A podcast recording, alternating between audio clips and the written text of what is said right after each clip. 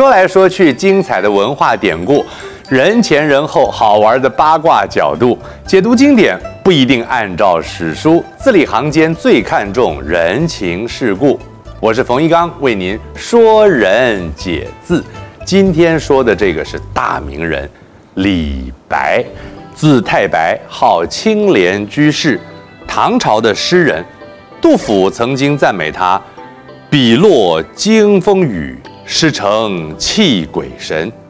白也诗无敌，飘然思不群。”李白和杜甫齐名，并称李杜。著有《李太白集》，李白年少时就闻名诗坛，并且爱好剑术，四处游历。根据方虞圣览所写，李白曾在四川眉州的象耳山求学，学业未成便中途离去，在路上经过了一条小溪，见到老妇人正在磨铁杵。李白问老妇人在干什么呀？老妇人回答：想把铁杵。磨成针，李白深受感动，决定返回学堂，从此发奋读书，终于有所成就。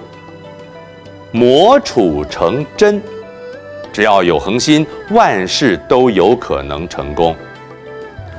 笔在古代象征着写作才华，梦见了笔，隐含了文采好的兆头，而梦见笔被人拿走。则是丧失才华，比如南朝宋的才子江淹，曾梦见东晋学者郭璞，和他说：“我有一支笔在你身上很多年了，今天呢要来向您讨还。”江淹往怀中这么一探，哎呦，果然有一支五色笔。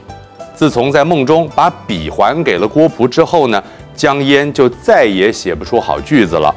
这就是。江郎才尽，李白呢，则是梦见了笔。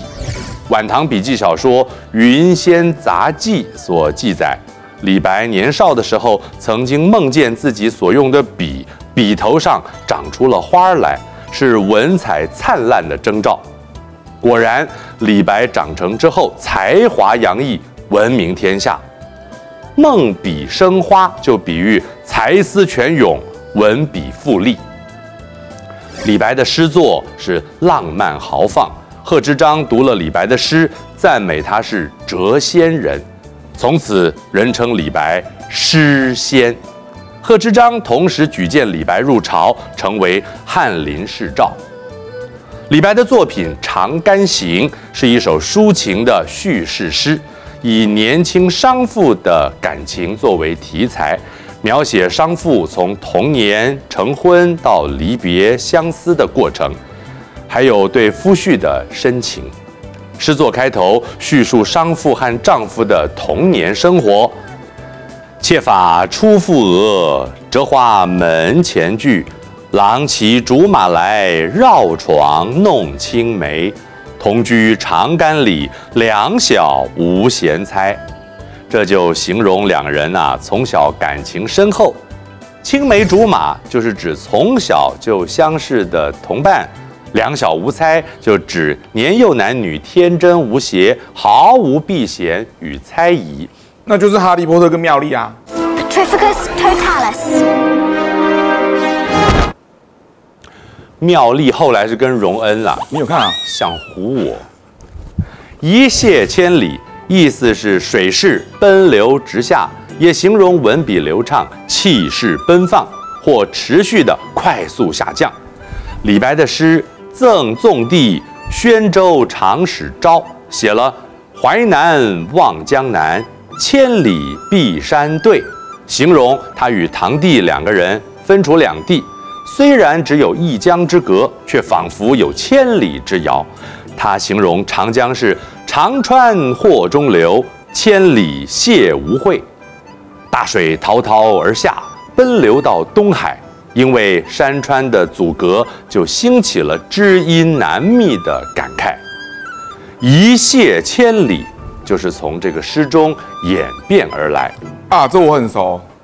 为什么？我每次吃完麻辣锅，隔天早上都一泻千里。多吃点青菜吧。韩朝宗。是唐代官员，曾任荆州长史，人称韩荆州。韩荆州乐于提拔后进，经常举荐人才。当时的读书人都希望能够进入他的门下，有朝一日能为朝廷所用。李白也是如此，他毛遂自荐，写了封信给韩荆州，说韩公地位崇高，声誉极好，大家都把他的评价作为用人标准。李白有心效力，希望韩荆州给个机会，让他可以扬起眉毛，吐出胸中的闷气。有得志的一天，不是白扬眉吐气，激昂青云也。扬眉吐气就是形容摆脱长期压抑后的畅快神情。那应该就是吃了十八铜人啊？什么意思？气胸盖物，掏中开，好个礼拜，那个十八铜人。很不幸，李白的命运是一生郁郁不得志，希望经世致用，却。不如愿的，那就是他吃不够多。没有关系，李白还有一集，我们下次为他扬眉吐气。我是冯一刚，下回见。